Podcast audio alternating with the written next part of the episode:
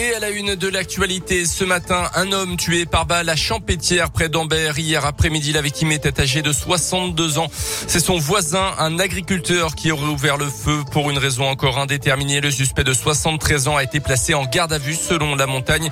Une dispute aurait mis le feu aux poudres sur fond de relations conflictuelles entre les deux hommes. La victime avait été adjoint au maire de cette petite commune de 300 habitants près d'Ambert. Une cellule psychologique a été ouverte pour la famille. Une enquête est en cours. Dans l'actu également, les excuses de l'attaquant du Clermont Foot, Mohamed Bayo, le jeune homme interpellé dimanche matin en léger état d'ivresse après avoir causé un accident de la route à Chamalières. Accident heureusement sans gravité. Dans un message publié sur son compte Twitter hier, il reconnaît avoir eu une attitude irresponsable après la défaite à Nantes samedi en championnat. Mohamed Bayo qui dit également avoir paniqué après l'accident et avoir eu peur des conséquences. Placé en garde à vue, sera jugé au mois de juin prochain pour conduite en état d'ivresse en récidive. Dans l'actu également roulé à l'électrique, oui, mais encore faut-il pouvoir recharger son véhicule. En France, au mois d'août, plus de 16% des véhicules neufs achetés étaient électriques. C'est un record et un chiffre en augmentation de 60% par rapport à août 2020 selon l'association Aver qui soutient la mobilité électrique. Sauf que lorsqu'on vit en appartement, avoir un garage ou un parking équipé est une chose encore assez rare. Près de Lyon, le gestionnaire du réseau électrique Enedis a présenté récemment un nouveau dispositif de recharge au sein d'une résidence permettant à 250 box de se connecter au réseau classique. C'est une première en France et une solution importante face à la demande constante. Luc Simonet est le président régional de l'association Aver.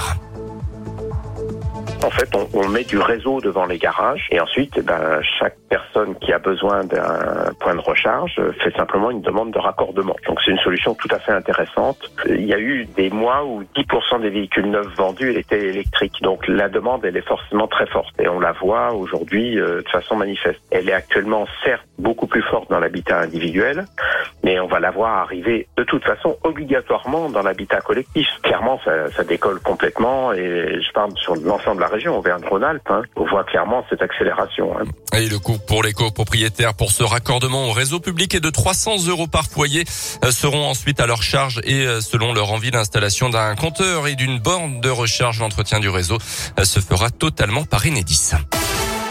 Dans l'actu également, quelle suite au rapport sauvé sur la pédocriminalité au sein de l'église catholique française, un collectif d'associations et de victimes a interpellé la conférence des évêques de France avant son assemblée plénière dans quelques jours pour qu'elle reconnaisse la responsabilité de l'église et donne une suite concrète aux recommandations du rapport ainsi qu'un calendrier précis.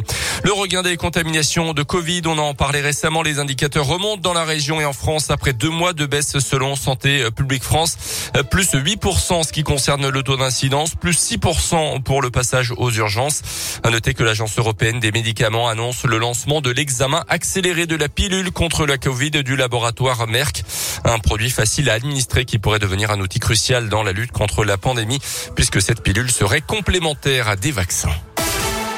Les sports avec le rugby et on le craignait malheureusement depuis sa sortie sur blessure contre la section paloise ce week-end.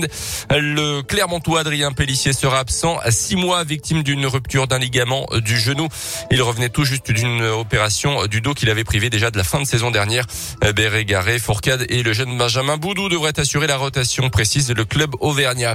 En Ligue 1 de foot, après les incidents vendredi entre Saint-Etienne et Angers à cause de supporters stéphanois mécontents, la SS jouera son prochain match à domicile huis clos. Ça sera justement contre le Clermont Foot le 7 novembre.